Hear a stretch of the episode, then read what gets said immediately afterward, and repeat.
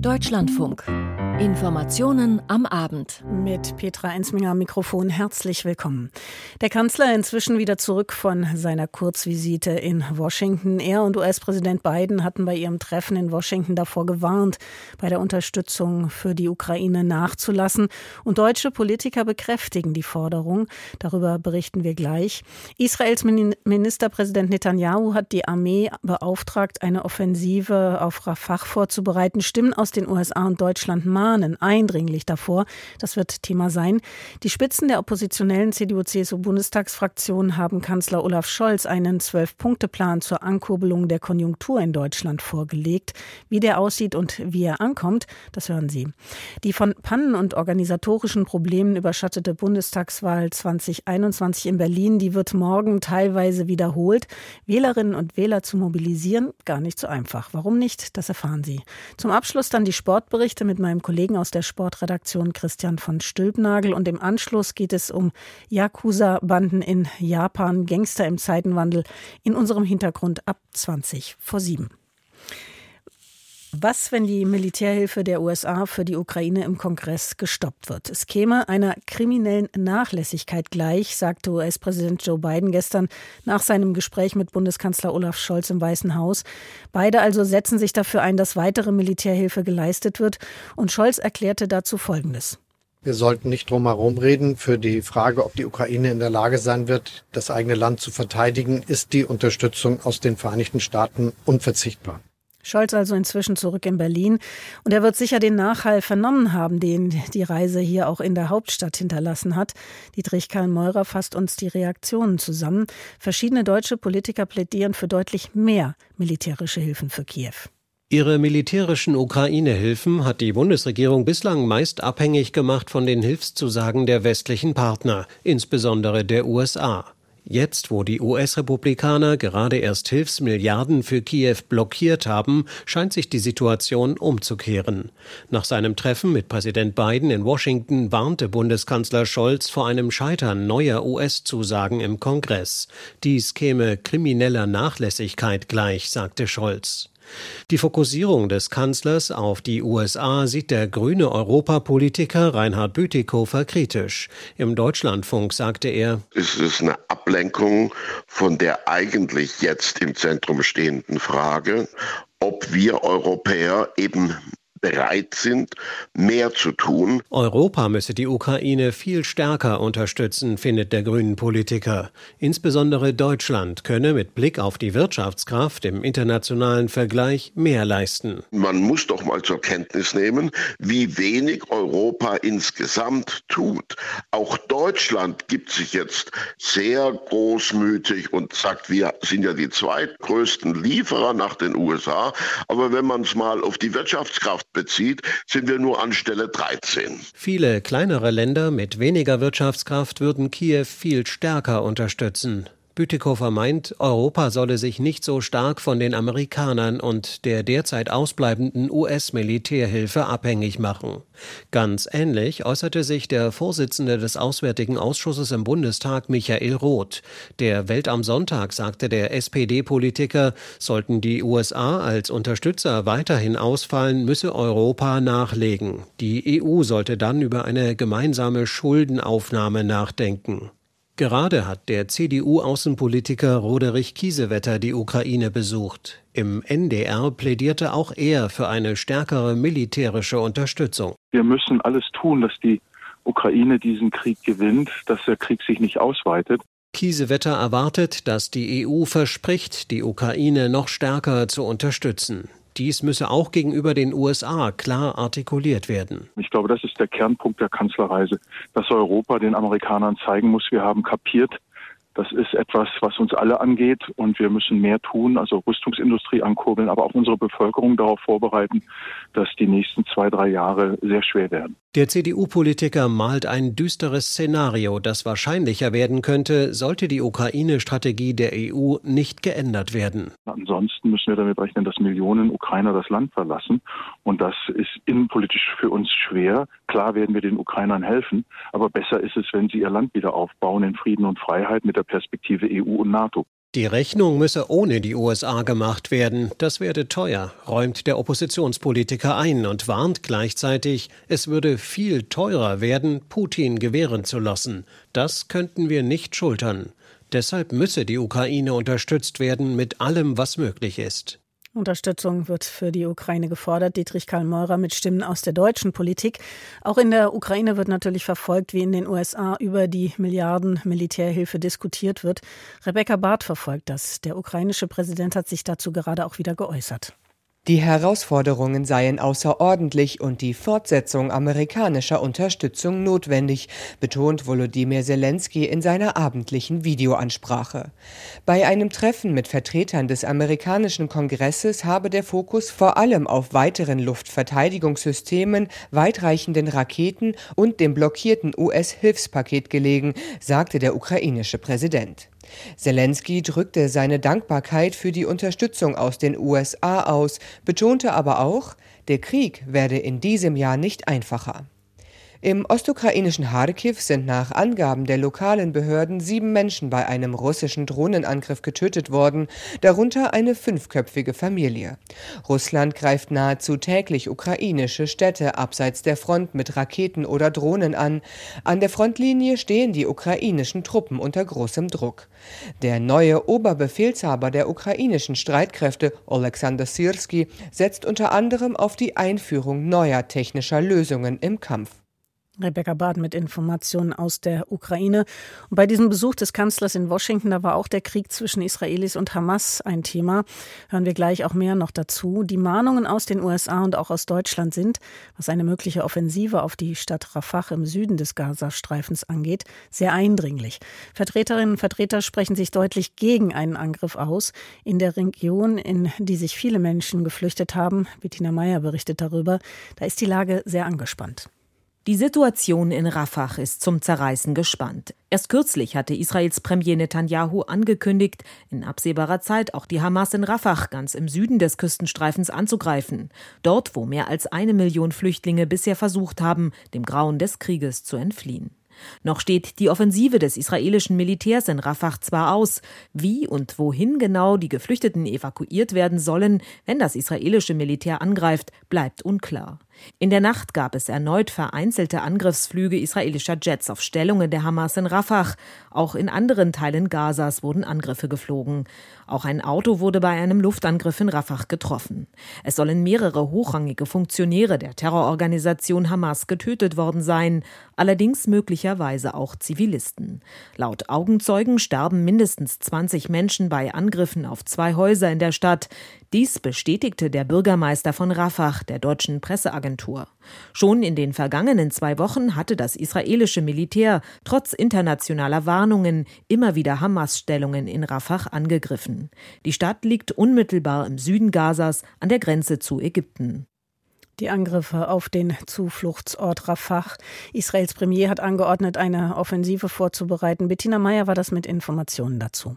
Bundesaußenministerin Annalena Baerbock, die plant zeitnah eine weitere Israelreise. Martin Polanski berichtet, gerade hat sie vor den möglichen Folgen einer israelischen Großoffensive auf Rafah gewarnt. Die Bundesaußenministerin warnt vor einer humanitären Katastrophe mit Ansage, wie Baerbock im Online-Dienst X, ehemals Twitter, schreibt. Die Not in Rafah sei schon jetzt unfassbar. 1,3 Millionen Menschen hätten dort auf engstem Raum Schutz vor den Kämpfen gesucht, so Baerbock. Israels Ministerpräsident Netanyahu hatte gestern die Armeeführung des Landes angewiesen, einen Plan für die Evakuierung der Bevölkerung und die Zerstörung der Hamas-Einheiten in Rafah vorzubereiten. Die Stadt liegt im Süden des Gazastreifens an der Grenze zu Ägypten. Baerbock setzt sich für eine weitere Feuerpause ein, auch um die Freilassung weiterer Geiseln der Hamas zu erreichen. Die Bundesaußenministerin will in der kommenden Woche erneut nach Israel reisen, um über die Themen zu sprechen. Baerbock betont einmal mehr, Israel müsse sich gegen den Hamas-Terror verteidigen, aber dabei das Leid der Zivilbevölkerung größtmöglich lindern, wie sie schreibt. Die Krise im Nahen Osten war auch Thema bei den Gesprächen zwischen Bundeskanzler Scholz und US-Präsident Biden gestern in Washington.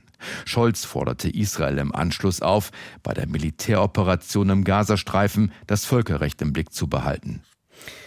Martin Polanski informierte und wir kommen ins Inland. Wie kann die deutsche Wirtschaft wieder in Gang kommen? Welche Maßnahmen sollte es dazu aus der Politik geben? Die Ampelkoalition hatte dazu ein Wachstumswirtschaftsgesetz vorgelegt, das aber auf Druck auch der unionsgeführten Länder und der Union in die Vermittlung musste. Ein Kompromissvorschlag, der wurde ja gestern vorgelegt, der eine Entlastung für Unternehmen vorsieht, wenn auch nicht in der Höhe wie ursprünglich gedacht. Die Union hat jetzt eigene konkrete Vorschläge vorgelegt. Kennt dieses Zwölf-Punkte-Programm unsere Korrespondentin Nadine Lindner. Das Zwölf-Punkte-Programm hat sich Fraktionschefin Friedrich Merz und CSU-Landesgruppenchef Alexander Dobrindt, damit haben sie sich direkt an den Kanzler gewandt. Hören wir, welche Punkte das sind. Und in der Vorlage gab es schon Kritik. Das Echo aus der Koalition auf den Brief von Friedrich Merz fällt zurückhaltend bis ablehnend aus. SPD-Fraktionsvize Verena Hubert sagte im Gespräch mit dem Deutschlandfunk Hauptstadtstudio, Erstmal finde ich es bewundernswert von der Union als Oppositionspartei erst letzte Woche in der Sitzungswoche zu sagen, wir wollen nicht mehr zusammenarbeiten. Und jetzt kommt man mit einem Brief und Vorschlägen mit Maßnahmen. Ich finde es erstmal gut, dass man sich konstruktiv einbringt, aber es ist ein bisschen wünscht dir was, denn die Gegenfinanzierung bleibt hier komplett offen. Kritik kommt auch aus der FDP. Es sei unseriös, Vorschläge ohne Gegenfinanzierung zu unterbreiten. Unionsfraktionschef Friedrich Merz und CSU-Landesgruppenchef Alexander Dobrindt hatten auf drei Seiten insgesamt zwölf Maßnahmen zur Stärkung der Wirtschaft in Deutschland vorgeschlagen. Der Brief liegt dem Deutschlandfunk vor. Zu den Maßnahmen zählt unter anderem die Senkung der Stromsteuer auf das europäische Mindestmaß, schärfere Sanktionen gegen Bürgergeldempfänger und die Rücknahme von Steuererhöhungen bei Landwirten. Merz will seine Vorschläge Ende Februar auf die Tagesordnung des Bundestags setzen. Scholz solle bis dahin, Zitat, Einigkeit in der Koalition herstellen. Die Kritik des grünen Fraktionsvizes Andreas Audritsch an diesem Schreiben fällt deutlich aus. Es ist ja von einer gewissen Absurdität geprägt, dass wir gestern eine Einigung zum Wachstumschancengesetz erzielt haben und am gleichen Tag Friedrich Merz einerseits das Wachstumschancengesetz blockiert und andererseits Briefe an den Kanzler schreibt, um zu sagen, dass er mehr Wachstumsimpulse bräuchte. Diese Art von Politik, die Politik als Spiel zu verstehen und sich selbst zu profilieren, zu Lasten unserer Unternehmen in Deutschland, schadet der deutschen Wirtschaft. Es wäre an der Zeit, dass Friedrich Merz zur Ernsthaftigkeit zurückkehrt so Audretsch im Deutschlandfunk. Er verweist damit auf das Wachstumschancengesetz, das die Ampelkoalition bereits auf den Weg gebracht hatte, um Unternehmen zu entlasten. Der Bundesrat hatte nicht zugestimmt, wie Audretsch beklagt, aufgrund der Blockade der CDU. Seit gestern Abend liegt ein erster Kompromissvorschlag einer Verhandlungsgruppe des Vermittlungsausschusses vor. Demnach soll die Entlastung nur noch 3,2 Milliarden Euro pro Jahr betragen, etwa die Hälfte des geplanten Volumens. SPD-Fraktionsvize Verena Huberts dazu. Wichtig ist, Bundestag und Bundesrat haben sich geeinigt. Also mit den Ländern wurde ein gangbarer Weg gefunden. Aber ganz klar ist auch, die drei Milliarden werden nicht reichen, um die Wirtschaft auch nachhaltig anzukurbeln. Und deswegen ist das ein erster wichtiger Schritt. Aber es müssen weitere folgen. Innerhalb der Ampelkoalition wurde in den vergangenen Tagen heiß diskutiert, wie Unternehmen wieder wettbewerbsfähiger gemacht werden können. Der grüne Wirtschaftsminister Robert Habeck hatte auf ein Sondervermögen gedrungen. FDP-Finanzminister Christian Lindner hatte hingegen auf eine Entlastung durch die komplette Abschaffung des Solidaritätszuschlags gepocht. Ähnlich argumentierte auch der liberale Haushaltspolitiker Otto Fricke diese Woche im Deutschlandfunk. Wenn wir uns angucken im Moment, welche Länder wachsen, wenn wir uns angucken, wer in vergleichbaren Ländern eben diese Probleme schafft, vor denen wir stehen, dann sind es die, die der Wirtschaft eine Möglichkeit geben zu sagen, ich investiere dahin, weil ich glaube, dass hm. das der Markt der Zukunft ist. Wann genau die Ampelkoalition ein abgestimmtes Konzept vorlegen will, bleibt auch an diesem Samstag offen. Der Handlungsdruck ist unterdessen deutlich. Eine Umfrage des Wirtschaftsinstituts IFO zeigte diese Woche, dass Deutschland zu den Ländern mit dem höchsten Rezessionsrisiko zählt. Die Aussichten der Bundesbank sind ähnlich trübe. Sie geht davon aus, dass die Wirtschaft in Deutschland bestenfalls stagnieren werde. Die Unionsspitze hat ein Zwölf-Punkte-Wirtschaftsprogramm vorgelegt über die Ideen aus der Politik insgesamt, wie Deutschlands Wirtschaft unterstützt und angekurbelt werden kann, berichtete Nadine Lindner aus unserem Hauptstadtstudio. Zu wenig Wohnungen in den Ballungsgebieten, Auftragsrückgänge im Bauwesen und fehlende Baugenehmigungen. Die Wohnungsnot ist ein großes Thema hierzulande. Bezahlbarer Wohnraum, darum geht es ja vor allem. Und nun hat sich auch der Bundeskanzler wieder in die Baupolitik eingeschaltet. Das Ziel von 400.000 neuen Wohnungen pro Jahr, das hält er für zu tief gesteckt. Die Bundesregierung hat schon mehrere Programme angestoßen, um den Wohnungsbau anzukurbeln. Der neueste Vorstoß sind staatliche vergünstigte Kredite für den Bau von Mietwohnungen. Und Oliver Neuroth hat sich das angesehen. Das ist ungewöhnlich. In Zeiten knapper Kassen sagt der Haushaltsausschuss des Bundestages eine zusätzliche Milliarde Euro für das Bauministerium zu, für ein neues Förderprogramm. Investoren sollen vergünstigte Kredite bekommen, wenn sie klimafreundliche Mietwohnungen bauen, und zwar solche im unteren und mittleren Preissegment, wie es aus dem Ministerium heißt. Das ist absolut die richtige Richtung, findet Axel Gedaschko, der Präsident des Spitzenverbands der Wohnungswirtschaft GDW. Er rechnet vor, dass durch das neue Programm rund 17 15.000 zusätzliche Wohnungen entstehen könnten, und zwar für eine Zielgruppe, die sich bisher kaum eine Neubauwohnung leisten konnte. Allerdings kommt dem Verband dieses Programm zu spät. Das, was jetzt passiert, was wir ausdrücklich loben, das hätte vor eineinhalb Jahren, da haben wir das Thema massiv angesprochen, hätte vor eineinhalb Jahren geschehen können. Da wäre übrigens auch noch mehr Geld da gewesen im Skat. Das heißt, äh, man hätte zwar nicht den Absturz am Bau verhindern können. Das ist Illusion aber man hätte den Absturz deutlich abmildern können. Wir haben jede Menge Hausaufgaben zu tun und wir sind mitten in diesem Prozess. Sagt Bundesbauministerin Clara Geiwitz.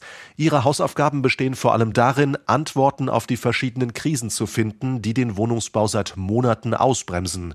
Die Corona-Pandemie hat Lieferketten gestört, Inflation und höhere Zinsen haben die Baukosten explodieren lassen. Baukonzerne legen ihre Projekte gerade massenhaft auf Eis. Neu gebaute Wohnungen werden zu teuer, die Käufer bleiben aus. Mehr als jedes fünfte Unternehmen der Branche klagt über abgesagte Aufträge. Wichtig ist, dass wir erstmal keinen Kapazitätsabbau haben und dass wir jetzt auch wieder in Schwung kommen. Und da haben wir unterschiedliche Maßnahmen ergriffen. Ganz wichtig ist auch, dass wir ähm, mehr und schneller durch Serienwohnungsbau werden. Und da haben wir große äh, Voraussetzungen dafür geschaffen, dass das auch klappen kann. Serieller Wohnungsbau bedeutet, Teile Mehrfamilienhauses werden in Fabriken vorgefertigt und vor Ort nur noch zusammengesetzt. Das ist vergleichsweise kostengünstig und geht schnell. Das Prinzip Plattenbau aber in moderner Optik. Der Spitzenverband der Wohnungswirtschaft GDW schätzt, dass ein Drittel des benötigten Wohnraums durch serielle Bauweise entstehen kann, erklärt Verbandspräsident Gidaschko. Was wichtig ist, mittel- und langfristig das Bauen wieder etwas einfacher zu machen und preiswerter hinzubekommen und schneller zu machen. Genau das will auch die Bauministerin.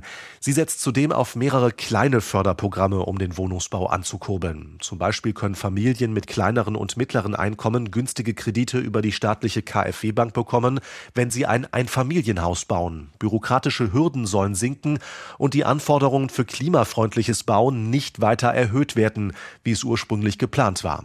Der Union reicht das nicht aus. Vizefraktionschef Ulrich Lange wirft Ministerin Geiwitz vor, nur heiße Luft zu produzieren. Die Ministerin selbst gibt zu, bis ihre Programme wirklich auf den Baustellen und in den Wohnungen ankommen, kann es dauern. Eine schnelle Lösung der Wohnungskrise ist daher nicht in Sicht. Oliver Neuroth stellte vor, was die Bundesregierung in Sachen Wohnungskrise vorhat. In Berlin wird morgen in einer Reihe von Wahlbezirken die Bundestagswahl wiederholt. Grund sind etliche Pannen, die im September 2021 bei der Wahl passiert sind. Knapp 550.000 Wahlberechtigte sind nun aufgerufen, ihre Stimme noch einmal abzugeben. Betroffen ist ungefähr ein Fünftel der Wahlbezirke. An den Mehrheitsverhältnissen im Bundestag wird der Wahlgang in der Hauptstadt nichts ändern. Kleine Verschiebungen sind möglich. Unsere Berlin Berlin Landeskorrespondentin Claudia van Laak über die Wahl und den zurückliegenden Wahlkampf, der gar nicht so einfach war. Stoppzeichen setzen wir. Eine Denkzettelwahl für die Ampel, dass es so nicht weitergehen kann. Wahlkampfabschluss der CDU am Wittenbergplatz. Der Bahnhof Zoo ist nicht weit. Wer sich einen Schal in der Parteifarbe Türkis umhängt, bekommt eine Currywurst mit Pommes spendiert. Schon daran merkt man, die Mobilisierung ist dieses Mal nicht einfach. Fragt man auf der Straße nach der Wahlwiederholung am Sonntag, lautet die Antwort oft so. Verrückt, dass wir in unserer Welt jetzt hier noch so ein Chaos mit Wahl haben. Das finde ich echt abartig. Aber was wollen wir machen? Das Bundesverfassungsgericht hat es so entschieden. Und deshalb erklärt CDU-Generalsekretär Carsten Linnemann: Ich würde mich freuen, wenn ein Stoppschild aufgestellt wird, dass es so nicht mehr weitergehen kann. Und es ist kein Versehen, dass da jetzt steht Stoppzeichen setzen als Hauptplakat der CDU. Stoppzeichen setzen. Kein inhaltliches Angebot, kein konstruktives Angebot, kein Gestaltungsangebot. So der grüne Wirtschaftsminister Robert Habeck bei seinem Wahlkampfauftritt. Ein Stoppschild für die Ampel oder nicht. Im Zweifel hat dieses Stoppschild keine Folgen. Bleiben doch die Kräfteverhältnisse im Bundestag so, wie sie sind. Egal wie am Sonntag abgestimmt wird. Landeswahlleiter Stefan Bröchler. Wahlen in Demokratien haben eigentlich immer und leben ein Stück weit auch davon, dass man dadurch, dass wir zur Wahl gehen, sozusagen auch die politischen Verhältnisse im Parlament und damit auch die Regierungsbildung verändern können.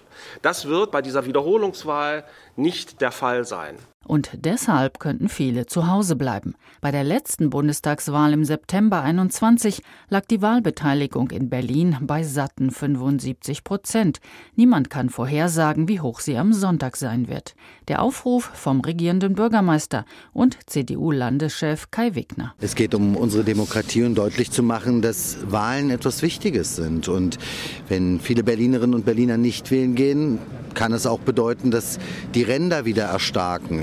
Weil die Ränder, das wissen wir, die gehen immer wählen, die gehen zur Wahl. Eine niedrige Wahlbeteiligung, das hieße auch weniger Berliner Abgeordnete im Bundestag. Ihre Mandate fallen dann an Abgeordnete aus anderen Ländern. Ein Wechsel nur knapp zwei Jahre vor der nächsten Bundestagswahl. Kurios. Voraussagen sind nahezu unmöglich. Nur eins ist klar. Die beiden Wiederholungswahlen werden am Ende die Steuerzahler 39 Millionen Euro gekostet haben. Vor der Wahl Claudia van Laak berichtete über die Stimmung in Berlin. Nach der Parlamentswahl in Pakistan haben die USA, Großbritannien und die EU Zweifel am korrekten Ablauf der Wahl geäußert und eine Untersuchung über mutmaßliche Unregelmäßigkeiten angeregt. Das pakistanische Außenministerium hat daraufhin heute erklärt, die Abstimmung sei ja friedlich und erfolgreich verlaufen. Als Siegerin dieser Wahl hat sich inzwischen die Oppositionspartei PTI erklärt, aber auch der aus dem Exil zurückgekehrte Wirtschaftsmogul Sharif würde mit seiner Muslimliga gerne den Wahlsieg für sich beanspruchen, berichtet Charlotte Horn.